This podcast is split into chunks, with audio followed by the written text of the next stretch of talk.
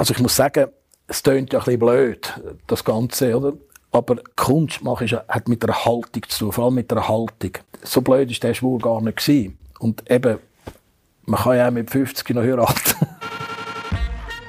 Das ist der Podcast vom SC Talk. Mein Name ist Sinal Bisetti und heute bei mir im Studio zu Gast ist der Kabarettist, Schauspieler und Drehbuchautor, der Beat Schlatter.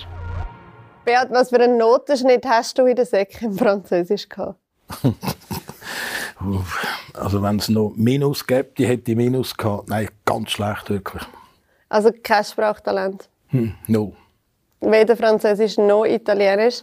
Italienisch haben wir gar nicht gehabt. Ja, Englisch hätte können funktionieren. Also über die Musik, oder? Ähm, ich, ich bin schon ähm, sehr früher Rock- und Popmusik-Fan mhm. gewesen und habe natürlich schnell wissen, äh, von was singen die. Und dann habe ich schon so probiert, einzelne Sachen zu übersetzen.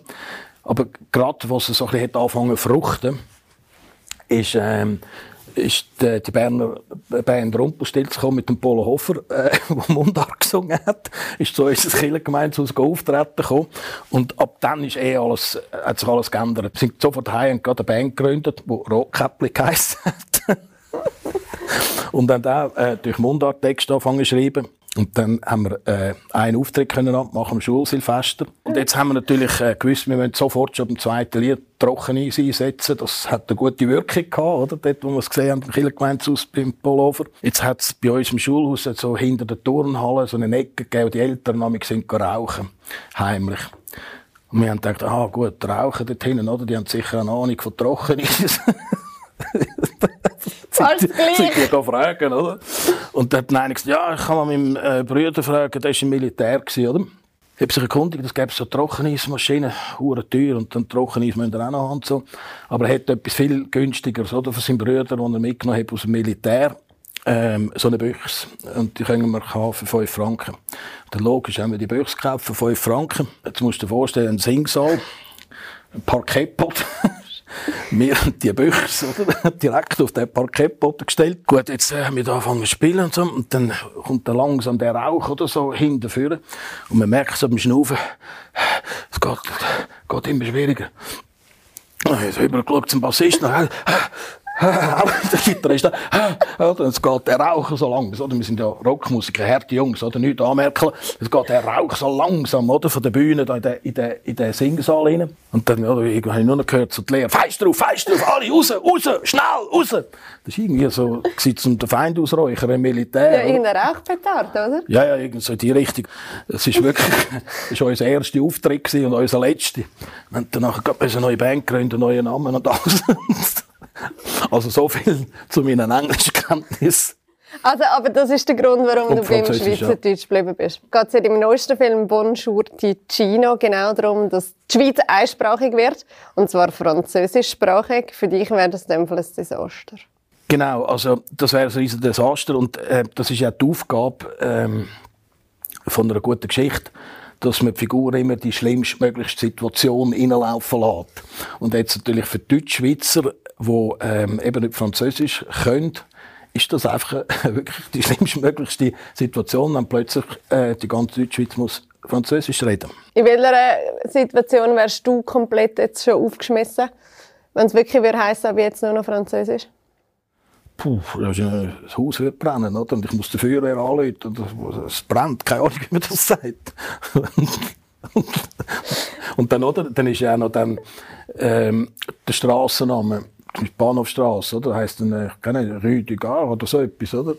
Wie viel hast denn du jetzt müssen büffeln in deiner Rolle als Bundespolizist, der ja dann auch auf einmal eben hat müssen Französisch reden? Wie hast du dich da müssen vorbereiten? Also ich habe für den, für den Film Hosenlupf habe ich ein Jahr lang trainiert im Schwingkeller mhm. und noch einen Privattrainer gehabt und bin noch zusätzlich ins äh, Fitnesstraining gegangen. Haben wir doch ein paar Verletzungen geholt. Und ich muss sagen, also jetzt das Französisch lernen ist einiges härter gewesen. Einiges härter. Und zwar habe ich zuerst gedacht, alles schön mit Google Translate, habe ich übersetzt. Vom Drehbuch? Genau. Und dann dachte ich, ja, das, das redet sie ja noch vor. Ich dachte, ja, super, super lässig, das macht Spass. Und dann habe ich, äh, als ich das mal so ein bisschen hatte, habe ich den Pascal Veron, der mein Management macht und wo ich weiss, die, äh, kommt von Bern und ist ja dort auch so ein näher bei, beim Welschland, so, die kann Französisch. Mhm. Da habe ich das ihr mal vorgeredet. Und dann hat sie gesagt, ja, irgendwie so die Wörter stimmen schon, aber ich glaube nicht in der richtigen Reihenfolge und so. Und ich was und so. Gut, dann hat sie es mir nochmal neu übersetzt. Jetzt, für einen Schauspieler ist etwas vom Schwierigsten, wenn man etwas mal gelernt hat, man muss eigentlich das genau Gleiche, aber anders. Also, und du hast es schon auswendig gelernt? Ja, ja natürlich, oder? Äh, ich bin ja so sicher gewesen, oder? Auf das Google Translate kann ich mich verlassen. Und dann habe ich das Ganze nochmal, so wie man es Pascal gesagt hat, umlehren. Oder? Das sind dann mehr oder weniger die gleichen oder ähnliche Wörter, aber anders. Da gibt es ein riesen Knusch im Vaterzeinli, oder? Horror, ja. Horror. Auf mich kann man sich ja verlassen, oder? Wir haben gut angelernt, die Probe, oder? Für den Film, haben wir auch fünf Wochen geprobt. Und dann ist irgendwann der so Güschel gekommen, also der, mein Partner äh, im Film, mhm. der ja mega star ist in der Romandie und einen eigenen eigene Fernsehsendung sogar dort hat und er ist ein Stadtlausanner. Der hat dann auch so, komisch angeschaut beim Proben. Irgendetwas stimmt nicht. Das sagt man ein bisschen anders. Und er hat mir dann nochmal wahnsinnig geholfen. Er hat mir es dann eben, wie es ein richtiger Lausanner würde sagen, hat er mir das alles aufs Tonband aufgenommen. Und da hätte ich dann nochmal nächtelang ich die Sätze gelernt. Also du hast dreimal quasi alles wieder neu müssen ja, aber es gibt eine Regel, ich werde total gut vorbereitet an einen Dreh kommen. Mhm. Und den Text so gut können, dass ich nicht mehr muss am Text überlegen muss, mhm. sondern dass ich nur noch auf die Regieanweisungen vom äh, Peter Lies in dem Fall, also vom Regisseur, hören und die kann umsetzen, ohne dass ich noch muss überlegen muss, ah, wie geht jetzt der Satz oder kommt jetzt dann als Kommt wie automatisch so. Genau. Ja. Schlussendlich dann einfach eine Fleissarbeit. Mhm. Jetzt ist das ja eigentlich ein fiktives Szenario was dort im Film passiert. Es gibt eben Abstimmung, dass die Schweiz einsprachig werden und dann wird noch bestimmt, welche Sprache. Fakt ist aber schon, ob jetzt fiktiv oder nicht, es gibt einen Röstigraben in der Schweiz. Eben, du weißt es selber, wir Deutschschweizer reden sehr schlecht Französisch, zumindest die meisten von uns. Wie hast du das Gefühl, können wir jetzt in Realität den Röstigraben irgendwie überwinden?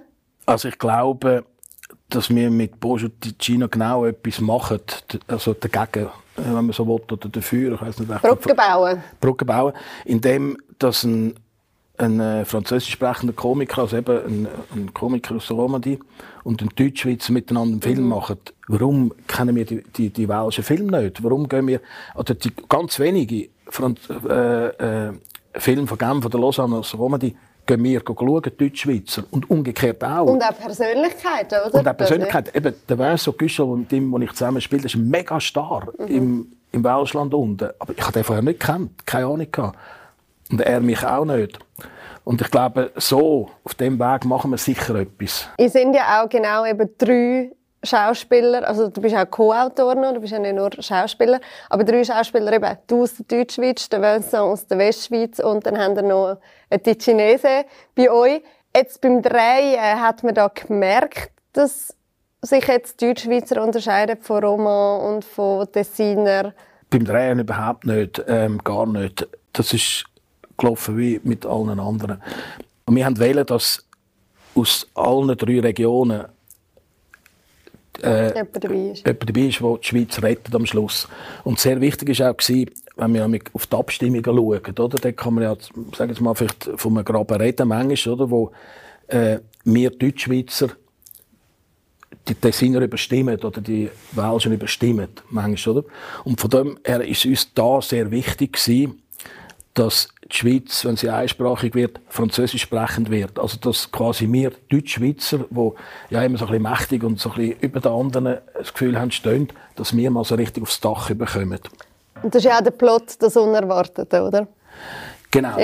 Und es ist natürlich einfach auch, es ist komisch, oder? Es ist einfach schlichtweg komisch, wenn wir Deutschschweizer mit Französisch äh, reden. Jetzt hast du im Film eine Romanze mit eben dieser Tessinerin. Hast du das auch schon mal gehabt? So über die Landessprache hinaus? Mhm. Ja, ich war ja mal früher ein Punkmusiker und dort bin ich äh, in eine Italienerin, also in eine Punkmusikerin von Mailand, äh, ah, ganz schwer verliebt gewesen. Und dann äh, hat dort wirklich mein ganzes Geld zusammengekratzt und äh, sie besuchen. Sie hat gesagt, ja, ich sollte mal kommen und so. Und dann, äh, oder die Italiener, die wohnen ja zum Teil bis ins höhere Alter daheim.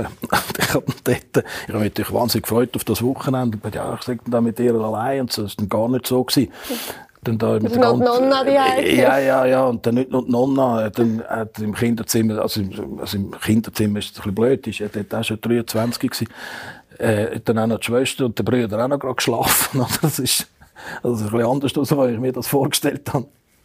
Und wie habt ihr euch unterhalten? Ich, das weiß ich, ich glaube, sie hat ein bisschen Deutsch können mm. und, und, überhaupt, ich meine, mit Italienern ist es überhaupt kein Problem. Also ich gehe seit 20 Jahren auf Italien in die Ferien und ich kann nicht wirklich sagen, dass ich Italienisch kann. Aber das ist nie ein Problem. Mm. Die Italiener, die helfen einem wahnsinnig. Die wollen, dass man sie versteht. Und da finde ich, sind die Franzosen schon ein bisschen anders. Die Franzosen sind ein bisschen anders. Mhm. Ja. Das, das Klischee ist natürlich dankbar für eine Komödie. Oder? Wir haben natürlich das auch voll bedient, dass der, der Version der Roman sich weigern, mit mir äh, Deutsch zu reden, obwohl es könnte. Mhm, genau, dort im, im Zug. Jetzt ist das ja eigentlich ein politisches Thema. Bist du ein politischer Mensch? Ja, äh, ich bin sehr ein politischer Mensch. Seit fünf Jahren habe ich eine Anstellung beim Radio SRF 1. Ich darf immer am letzten Sonntag im Monat die Radio-Bingo-Show machen. Und das ist übrigens wirklich, kann ich jedem empfehlen, zum mal hören. Das ist eine richtig tolle Unterhaltungssendung. Und seit ich die Anstellung habe beim Radio SRF 1, darf ich mich politisch nicht mehr äußern. Und da muss ich sagen, am Anfang hat mich das unglaublich angeschissen. Ich das ist doch eine Frechheit und da geht das eigentlich noch und so. Und heute, also jetzt gerade, wo die Wahlen wieder waren, sind, ich bin so froh. Äh, Dass du dich nicht musst. Ja, da Leute sie immer an und fragen, äh, willst du nicht bei mir ins Komitee äh. kommen oder äh, darf ich auch auf dich zählen oder könntest du etwas Nettes zu, zu meiner Person sagen und so. Bei der einen würde ich das auch sehr gerne machen und so, aber... Das hast du eine gute Ausrede. Ich, ja, es ist, ähm, ich bin froh, kann ich da jetzt, muss ich mich nicht mehr dazu äußern. Ich stelle die Frage vielleicht trotzdem noch. Ich weiß nicht, ob Sie das beantworten oder nicht. Aber wenn jetzt eine Abstimmung könntest lancieren was würdest du wollen? Was für eine Abstimmung müsste es geben für dich? Die Schweiz und Zürich ist extrem teuer geworden. Wahnsinnig teuer.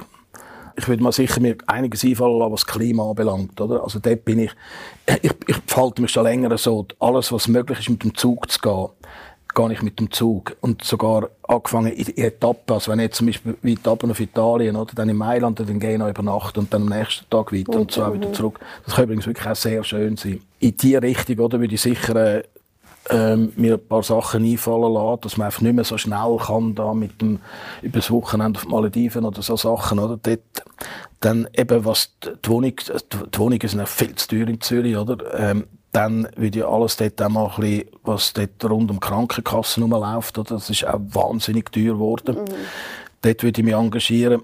Und dann, äh, was ich gehört habe, ist, ähm, das wäre auch eine Katastrophe. Also das ist, glaube ich, äh, die junge FDP und die SVP, die das will, ist, ähm, dass man für die Radio- und Fernsehgebühren nur noch 200 Franken äh, zahlen Jetzt im Zusammenhang mit der äh, Krankenkasse, die teuer wird, Mieten, die teuer werden, die Lebensmittel alles wird teurer. Könnte das noch passieren, dass die Leute plötzlich denken, ah, ja, da muss ich nur noch äh, weniger Radio- und Fernsehgebühr zahlen? Das wäre eine Katastrophe. Also wir hätten nachher nur eine Nachricht. Also Unterhaltung und alles wird so viel gutes Zeug wegfallen. Oder? Also ja. so Filme jetzt wahrscheinlich wie Bonjour Ticino. Wenn wir würden mit weniger Geld den Film machen, natürlich gächte das. Aber man müsste auf vieles verzichten. Man müsste ganz viele Sachen könnte man nicht mehr zeigen mit dem Bild, sondern man müsste immer wir sagen Dialog. telefonieren, nur Dialog, oder? Und die grosse Kunst ist ja im Film, alles, was man nicht muss sagen was man kann mit dem Bild zeigen ist so viel stärker, mhm. hat viel größere Wirkung, es wird viel emotionaler. Mhm. Und, und eben dort wird man Verlust, grosse Verluste machen. Reden wir doch jetzt gerade noch schnell über die Dreharbeit. Ihr habt in drei verschiedenen ähm, Landesteilen von der Schweiz gedreht. Wie intensiv war das? Gewesen? Im Tessin war es natürlich sehr schön zum Drehen. Wir haben im Spatsum im Herbst gedreht. Traumhaft gewesen. Vor allem also der Kastanienwald in Tessin, den habe ich so noch nie gesehen. Das war unglaublich schön gewesen. Und es war natürlich auch komisch gewesen, die Liebesszene in den Kastanienwald zu verlegen, oder? Wo dann überall die Schalen von der Kastanien überall so pieksen. Also da hat es so ein paar Momente gegeben, zum Beispiel dem Gotthard oben, drehen. Wir haben zwei Tage dem Gotthard oben gedreht. Das ist die Situation, wo ähm, der Tessin ganz klar sagt, wir machen nicht mit, wir behalten unsere Kultur, wir behalten unsere Sprache.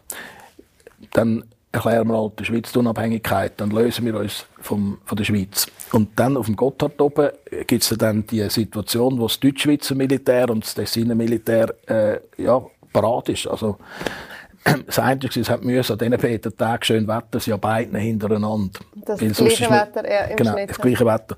Dann ein viel grösseres Problem haben wir gehabt, ähm, Achtung, fertig, Charlie. Das ist ein Film, wo ich absolut nichts damit zu tun hatte, also gar nichts. Und die haben dort ja sehr viele Sachen vom Militär bekommen. Und was das Militär nach dem Film gesehen hat, sind so verrückt gewesen, oder? und haben gesagt, ja, die verarschen uns ja nur, die machen sich nur lustig über uns.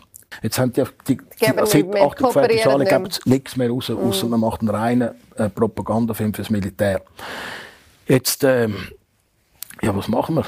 Ähm, Jetzt gibt es zum Glück recht viele Sammler, also Leute, die ausrangierte Jeep und äh, Militärwagen kaufen.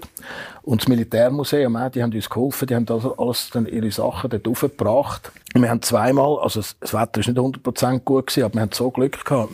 Ich habe wirklich gesehen, wie die Wolken, also rundum, wo wir drehen, das war wie ein Wunder gewesen, rundum sind die so durch und hinten ab. Und es hat bei uns nicht geregnet. Der Schweizer ist Blut in so einem Moment, aber... Das ist, ja, das ist so, das, der schwitzt man, oder? Weil oder all das Material dort auffugen. Und wir haben auch Drehpläne. Da kann man nicht einfach sagen, ja gut, dann drehen wir es halt übermorgen. Weil übermorgen ist dann zum Beispiel Bern Bundesplatz gewesen. Und den kann man auch nicht einfach jeden Tag so haben dort. Mhm. Was würdest du jetzt sagen, nach diesen Dreharbeiten, wo wir eben überall ein bisschen sind, könntest du dir vorstellen, noch jemand anders zu wohnen als ah, in Zürich? Ja, ja, auf jeden Fall. Schon? Ich habe das mal früher gesagt, dass wenn äh, gegen mich ein, Fahr ein Verfahren würde laufen und ich Zürich nicht verlassen darf, wäre das für mich keine Strafe. Heute denke ich ein bisschen anders. Ähm, ich habe äh, den ganzen Sommer im Berner Oberland gelebt. Ich habe auf dem Ballenberg gespielt. Ich habe dort oben ein Stück gemacht, das Weiberhaken geheißen, das sehr erfolgreich war. Ähm, und ich habe dort schon auch das Leben auf dem Land kennengelernt. Und das hat schon auch etwas, was mir sehr, sehr gut gefällt, muss ich sagen. Wenn ich in Zürich so einen grossen Laden reingehen, in den Migros oder in den Coop, ich bin langsam überfordert und ich kaufe viel zu viel Zeug, die ich gar nicht brauche. Und äh, an kleineren Orten, wo alles so ein bisschen, ich sag's mal, ein bisschen übersichtlicher ist, man hat einfach auch viel mehr im, im Brienz, ich hatte dort äh, mit der Frau an der Kasse im Mikro zum Teil zehnminütige Privatgespräche gehabt über die Temperatur vom Brienzersee. Habe ich jemals da in Zürich im Mikro oder im Coop mit der an der Kasse ein Privatgespräch geführt? Und also nicht anzüglich setzen oder, oder äh, wollen gucken, äh, anmachen oder so, sondern einfach ganz normale Gespräche. Yeah. Oder der Pöstler im Brienz auf der Straße ruft mir so, Herr Schlatter, Herr Schlatter, wo wohnen Sie eigentlich? Ich habe ein Päckchen für Sie. Da in Zürich. Was habe ich scheiße, mir sogar reklamieren, weil sie mir einfach einen gelben Zettel rein da haben, obwohl ich daheim war. Da komme ich eine Antwort über, wo ich nicht mal mehr sicher bin, ob sie ein Mensch schreibt. Also dir fehlt das Menschliche in der Stadt? Manchmal, ja. manchmal, oder? Aber hast du keinen Umzugsplan? Nein, also, ich, also ganz klar, ich bin ein Vollblutstädter, das muss ich sagen. Und auch wenn ich in die Ferien gehe, ich gehe immer in Städte in die Ferien, eben auf Paris oder auf mhm. Florenz oder ähm, Mailand oder Genua also, oder Neapel. Also, nein, also, ich bin schon ein Städter, muss ich sagen. Du bist auch aufgewachsen in der Stadt Zürich, wohnst im Niederdorf, oder? Was bedeutet denn dir die Stadt? Ja, schon die Vielfalt. Die Vielfalt und die Inspirationen. Ich gehe auch gerne ins Theater oder ich gehe gerne in die Museen. Mhm. Und, und treffe halt auch gerne Leute. Und das ist natürlich das Tolle, wenn man im Zentrum der Stadt wohnt und ich habe ein Atelier direkt neben dem Hauptbahnhof. Die Leute kommen ja gerne auf Zürich, sie kommen gerne dahin. Und äh, so spare ich erstens wahnsinnig viel Zeit.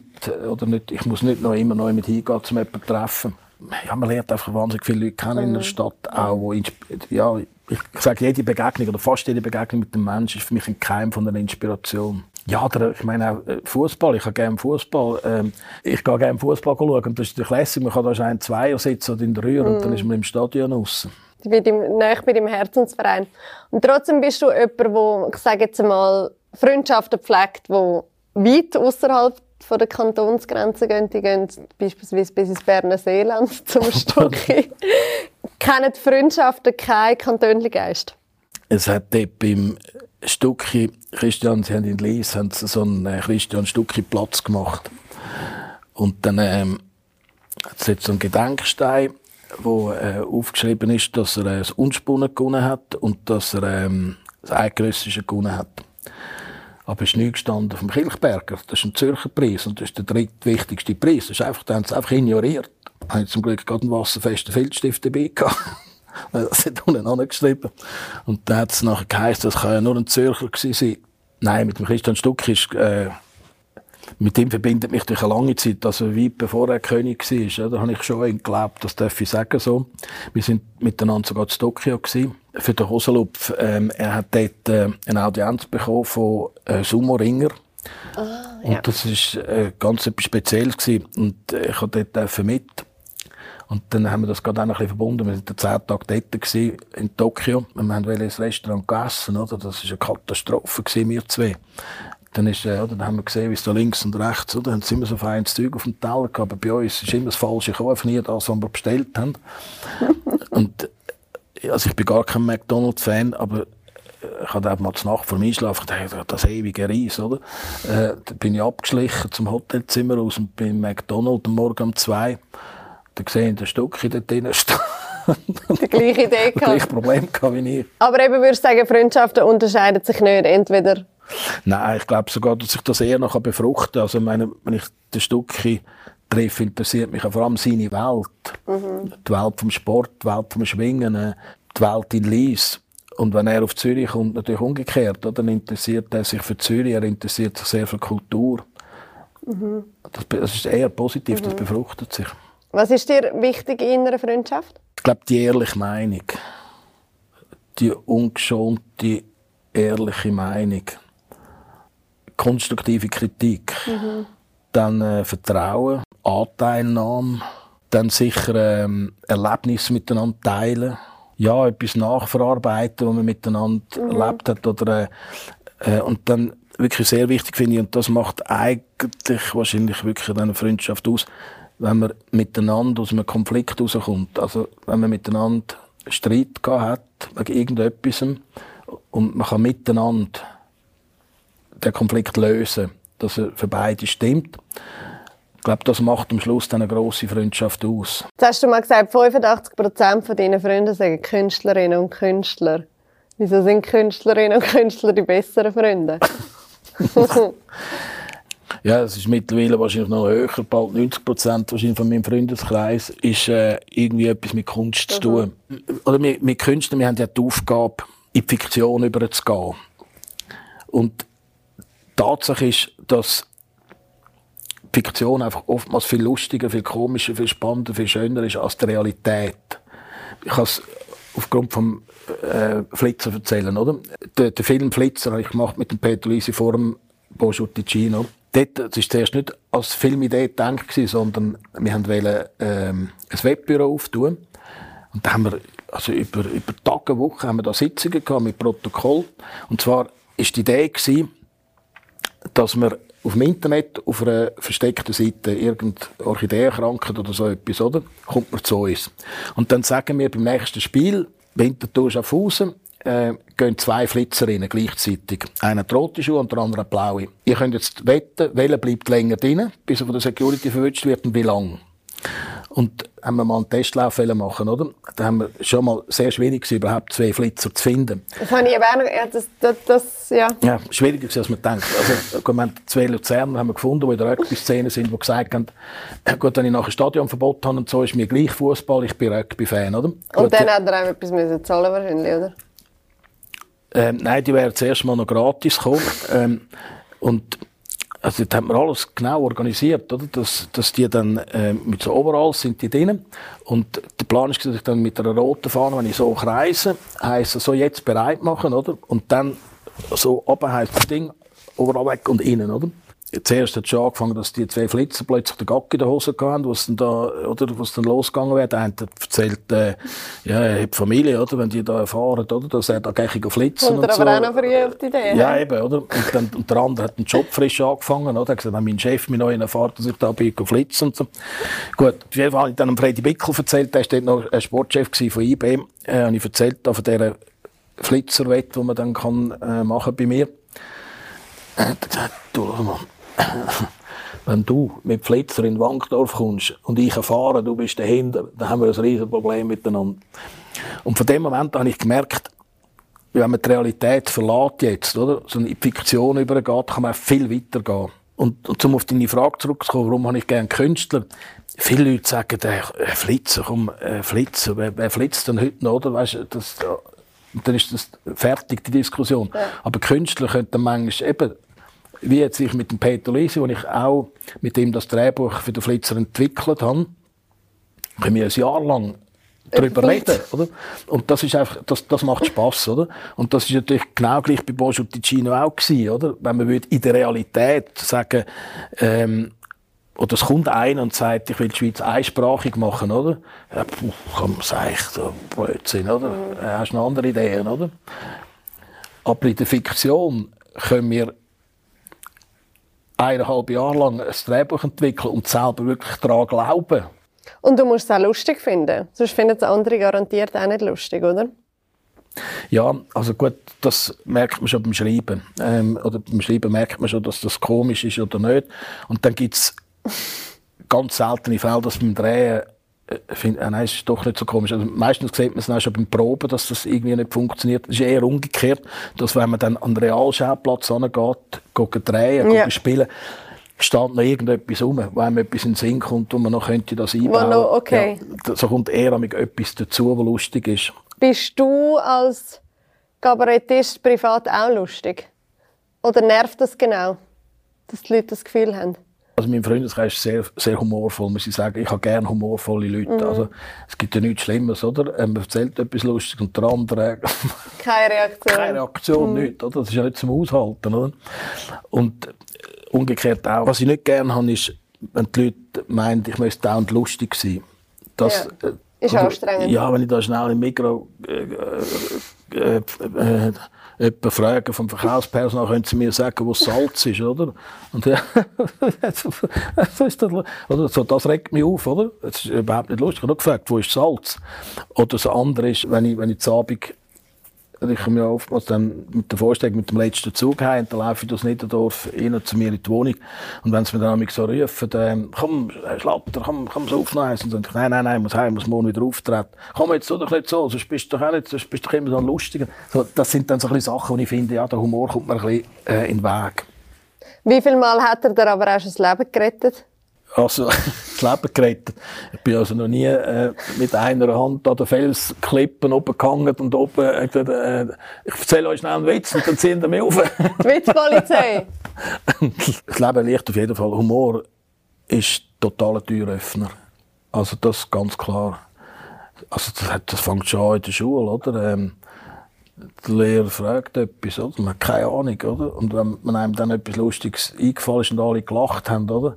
Dann ist ja der Lehrer meistens ein bisschen milder gestimmt gewesen. Nein, Humor macht vieles einfacher. Vieles. Als ich die Fahrprüfung gemacht habe, ähm, musste ich zweimal machen. Das erste Mal bin ich durchgefallen.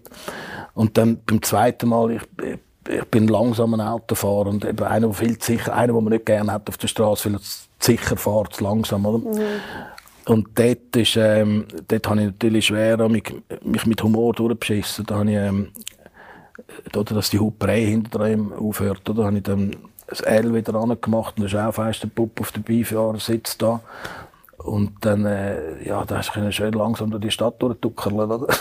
Blöd ist nämlich man wollte eine Frau heimfahren am Abend, oder? Da hast du zuerst müssen die, die Schaufensterpuppe in den Koffer und das L weg. Das ist ein bisschen komisch gewesen, aber Okay.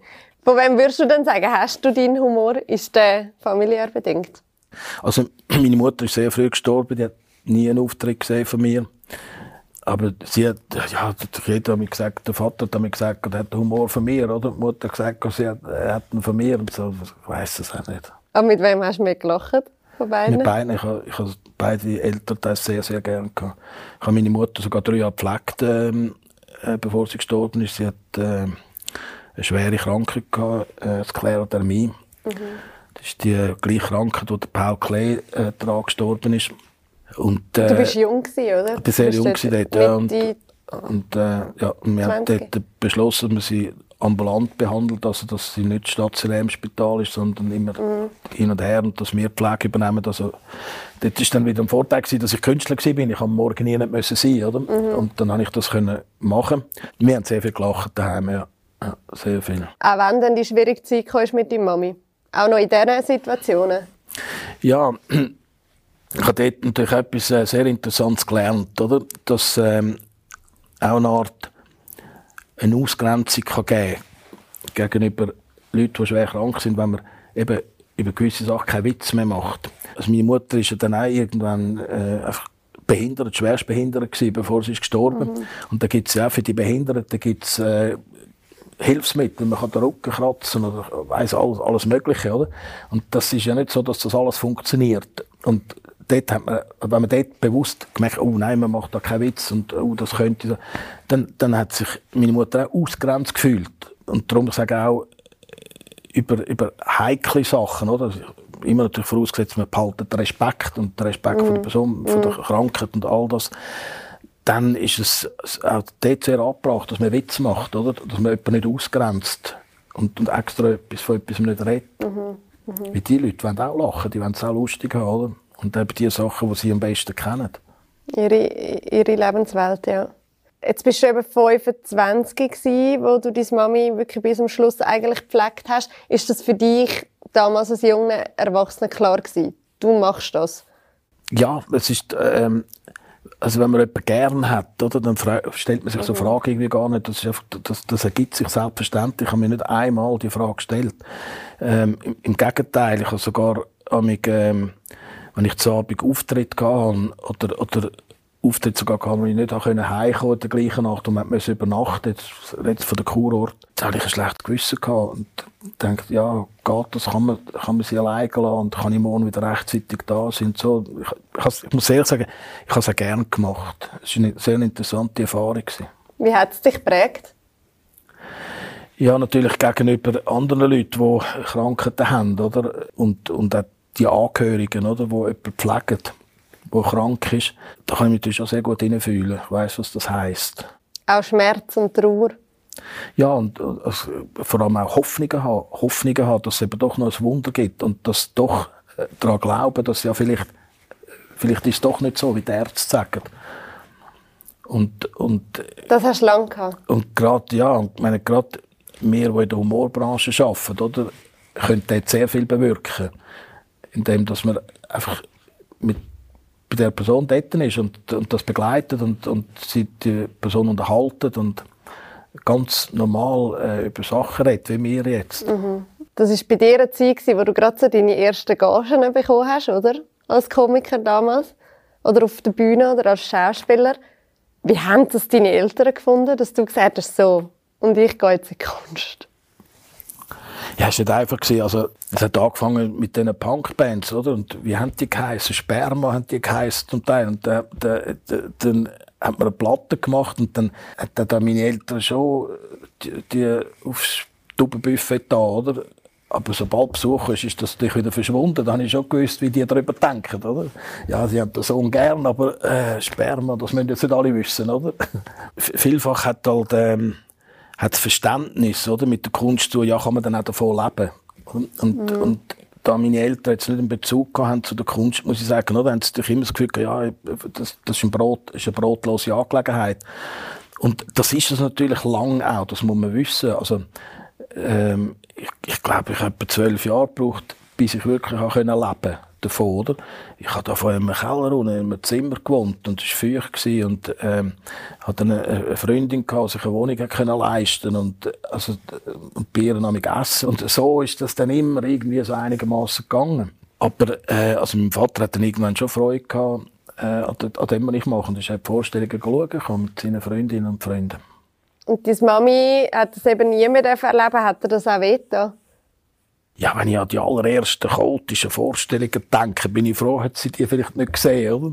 Ja, und was du jetzt schaffst, vielleicht kommt sie ja doch irgendwie durch mit über, das wissen wir ja nicht so genau. Wir wollen das glauben, oder? Meinst du? Wir wollen das mhm. glauben. Glaubst es du? Also ich glaube auf jeden Fall an eine höhere Macht. Ähm, und das hat mich sehr gefreut. Ich habe mal dürfen für die Zeitung reformiert, die hat mich angefragt, für, ähm, ob ich will regelmäßige Kolumnen schreiben dort. Und da habe ich gesagt, ja, ich würde sehr gern äh, die Pfarrer und Pfarrerinnen mal treffen und dass sie mir mal erklären, wie das geht. Wie Wasser äh, verwandeln oder übers Wasser laufen und diese Sachen. Da bin ich einmal im Monat bin ich immer zu einer Pfarrerin, zu einem Pfarrer heim und habe ein Gespräch geführt mit diesen theologischen Gesprächen. Und das ist irrsinnig lässig gewesen, muss ich sagen. Das war eine von meinen richtig tollen Arbeiten gewesen. Da haben sich sogar Freundschaften gebildet bis heute. Ich möchte glauben, dass es noch etwas gibt, was über uns ist. Die, die Pfarrer, die haben mich schon engagiert, um eine Predigt zu äh, halten. Und das ist noch lustig, ich kann ich schnell erzählen. Ähm, das habe ich mir immer mal gewünscht, dürfen da auf Kanzeln aufstehen. Das ist so und nicht als Schauspieler, sondern wirklich als Beat Schlatter dürfen wir auf die Kanzeln aufstehen. Ich habe natürlich auch äh, herausfinden was, was ist eine Predigt, was hat eine Predigt für eine Struktur, äh, wie, wie berührt man die Leute in einer Predigt. Und in der Predigt geht es vor allem darum, um die Veränderungen, oder, dass der Mensch verändert sich von Geburt bis zum Tod und ich sage jetzt mal, nach dem Tod gibt es hoffentlich dann noch die grösste Veränderung, von der, wir allerdings am wenigsten wissen. Und das glaube ich, dass wir eine Veränderung durchmachen, auch nach dem Tod machen wir eine Veränderung mhm. durch. Mhm. Wir wissen zwar nicht, was für eine, aber wir machen eine. Das will ich glauben. Mhm. Denkst du über das einmal nach? Äh, also die, nicht jeden Tag, aber schon ab und zu, ja. man wird ja auch älter und, und, und es ist, ich bin auch in einem Alter, wo man all diese Freunde verliert. Mhm. Du hast eben gesagt, du bist da auf dieser Kanzel gestanden. Wie oft gehst du sonst in die Kirche? Und hast du in der Kirche geheiratet? Oder sagt ihr das gar nicht? Mal, ich habe die Kirche geheiratet, im grossen Münster. Mm. Ja, ja, wenn schon, dann schon. Ja, ja, der richtig. Äh, richtig. Und äh, mhm. 500 Leute können einladen. Ich finde das auch, also, ich sage es mal so, ähm, wenn man einfach aufs Standesamt geht, und das ist das eine juristische mhm. Angelegenheit, mhm. aber wenn man so in einer Zeremonie, und ich habe gerne Zeremonien, äh, vor einem ganzen Freundeskreis, oder? von, von einer grossen Gemeinschaft an eine Frau ein Ja-Wort gibt, hat das natürlich nochmal eine andere Kraft. Mhm. Vor allem eine emotionale auch. Und, und ich bin ein unglaublich emotionaler Mensch. Was hast du dich eigentlich überhaupt noch entschieden, entgegen dem Schwur, den du hast mit dem Stefan Eicher mit 50 doch noch zu heiraten? ja, ja, das ist äh, mit, mit dem Stefan das so gewesen ich habe mit dem Stefan Eicher die Band gegründet, die Reisenden. Und dort haben wir wirklich so, wie Winnet und Old Chatter, haben wir da so äh, Blut aufgeritzt und dann einander wirklich versprochen. Und dort ist eigentlich darum gegangen, das Allerwichtigste ist unsere Band, Kunst. Oder? Also, wir haben dann versprechen, nie einen bürgerlichen Job annehmen. Das könnte ja ablenken, oder? Man hat es gesehen, andere Beispiele, die haben den Tag durch geschafft, am Abend sind sie müde gewesen, um zu proben, oder man nur am Abend können proben, wenn man nicht. Das Zweite war, ähm, kein Militär, genau. Das haben wir auch erlebt in einer anderen Band, hat ein Bassist müssen in TRS, oder?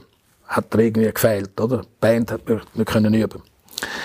Und das dritte war noch heiraten. Dort haben wir auch Schiss gehabt, oder? Ja, die Frau könnte dann plötzlich, weißt, äh, noch ein schöneren Teppich wählen, schönere Möbel und so. Und das kannst du als Musiker nicht alles, äh, heimbringen und so. Also, heiraten war auch verboten gewesen. Es klingt ja ein bisschen blöd, das Ganze, oder? Aber aus heutiger Sicht finde ich, ja, Kunst mache ich, hat mit einer Haltung zu tun, vor allem mit einer Haltung. Ich mache das und ich mache nicht anders. Und so blöd ist der Schwur gar nicht gewesen. Und eben, man kann ja auch mit 50 noch heiraten. Und der Türteppich hat sie auch nicht wollen, weil ihr wohnt nämlich gar nicht zusammen. Das ist auch noch gut, oder? Das ist ein grosses Geheimnis für eine glückliche Ehe. Ja. Es kommen noch viele Leute zu mir und sagen, ähm, weißt, ich möchte auch so einen Mann wie bei euch. Weißt, ein Mann, der nie rum ist. Das finde ich das Beste. Das höre ich noch viel. Oder es ist auch schon äh, ein Mann zu mir und hat gesagt, nach einer Vorstellung, Sie Schlatter, sehen Sie dort die Frau? Das ist meine Frau. Können Sie dir nicht mal sagen, wie toll das ist, wenn man zusammen wohnt? ja. Ist das für euch von Anfang an klar gewesen? Jeder behaltet seine Wohnung? Ja. Ja, es ist einfach, also vor allem, wenn man so unregelmäßig schafft wie ich, ist das auch wirklich ein, grosser Vorteil. Mhm. Und, und es ist einfach auch ein Vorteil, wie viele Sachen lässt man einfach an der Person, die einem am liebsten ist, ab. Ohne, dass die etwas dafür kann. Also, äh, plötzlich sagt wieso brauchst du jetzt wieder die Pfanne? Mhm. Gott, ich habe die Pfanne, man hat vor irgendeinen anderen Ärger gehabt. Das lässt man dann, das ist völlig ein Seich. Im Moment einfach, oder? Im Moment, mhm. ja. Man sieht sich auf dem, wenn es für beide stimmt. Ja. Oder die Vorstellungen, was sind ja mit dem Viertel ab 10, halb elf fertig und dann fährt man nach Hause und dann wird so mit zwölf eins und dann gehe ich manchmal Zürich noch gerne in eine Bar, um so ein bisschen oben runterzukommen, oder? Und dann kommt man zwei, halb drei heim und, oder? und dann weckt man noch den anderen, was weiss ich was. Und, mhm. Brauchst du das dann auch ein bisschen, das allein wohnen, allein sein? Ja, absolut. Also viele Ideen kommen wirklich im Stillen auch. Oder über so viele Sachen muss ich nachdenken und das geht auch nur im Stillen. Mhm. Ich finde auch das, Allein, das, das, das Alleinsein, ich sage jetzt nicht die Einsamkeit mhm. oder so das bewusste mhm. Alleinsein, ist sehr ein kreativer Prozess. Also ist für dich mehr das Alleinsein als die Freiheit oder die Unabhängigkeit? Die Kombination macht am Schluss natürlich aus. Mhm auch kein Kind haben, oder? Ein Kind hat, das schränkt ja auch sehr, sag jetzt mal einfach ein, oder? Weil einfach so viel Zeit muss für Kind da sein, das kann etwas Wunderbares sein, etwas Schönes und es kann einem auch viel zurückgeben. Aber eben, ich sage jetzt... Das hast du nie wollen? Nein, das habe ich nie wollen. Und, und die Spannbreite, die Spannbreite von Leuten, die ich kenne, also die jetzt wirklich von den Top-CEOs in der Schweiz sind, bis zu den alternativen äh, Musikerinnen oder Künstler, das, das, das, sind, das ist ein gigantischer Bogen, oder? Ich glaube, das ist das nur möglich, äh, weil ich so viele Freiheiten habe.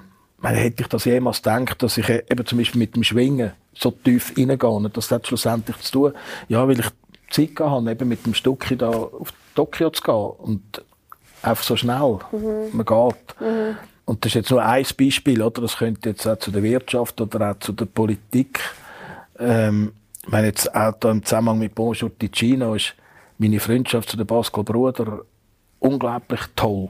Unglaublich toll, wie sie einfach auch ein Türöffner jetzt war in die Politik. Wie der Stucki Christian war für mich auch ein Türöffner in die Schwingwelt mhm. Ist Pascal mhm. Bruder, der ja sogar mal höchste Schweizerin war, sie war Nationalratspräsidentin, mhm. äh, hat mir jetzt auch unglaublich geholfen. Mhm. Bei Bonjour Ticino oder uns, muss ich sagen, am Film. Mhm. Und das ist natürlich, wenn wir schon beim Thema Freiheit sind, auch wieder ein Privileg, wenn man seine eigene Muttersprache reden Ja. Und was eben passiert, wenn man es nicht kann, das kann man jetzt im Kino sehen. Zwar ab dem 30. November. Die ganze Schweiz. Bist du aufgeregt? Ich kann nichts mehr machen. Man kann es nicht vorausgesehen, ob es einen Hit gibt oder nicht. Zum Beispiel der Weiberhaken auf dem Ballenberg oben, das war ein Mega-Hit. Dort haben wir 17'000 Billette verkauft, bevor wir angefangen zu spielen. Wir haben immer gewusst, ja, es ist ein gutes Stück, das haben wir immer gewusst. Das spürt man. Und bei Bonjour Ticino, das spürt man auch. Es ist äh, eine gute Idee. Der Peter Luisi hat aus dieser Idee einen unglaublich guten Film gemacht. Er ist in der richtigen Zeit jetzt, wo draussen ist Krieg und wir zeigen mit dem Film ja auch, dass man das um jeden Preis muss vermeiden Krieg. Wir haben Glück in der Schweiz, dass wir keinen Krieg haben. Ähm, ja, es, es, passt irgendwie wie alles zusammen im mhm. Moment. Ich wünsche dir auf jeden Fall ganz viel Erfolg, ganz viel Freude auch, wenn ihr ihn überall könnt zeigen könnt. Schön, bist du da gewesen. Schön, dich kennenzulernen. Für noch mehr spannende Persönlichkeiten abonniert uns und empfehlt uns euren Freundinnen und Freunden. Und wenn ihr Feedback für uns habt, dann schreibt uns an podcast.schweizer-illustrierte.ch.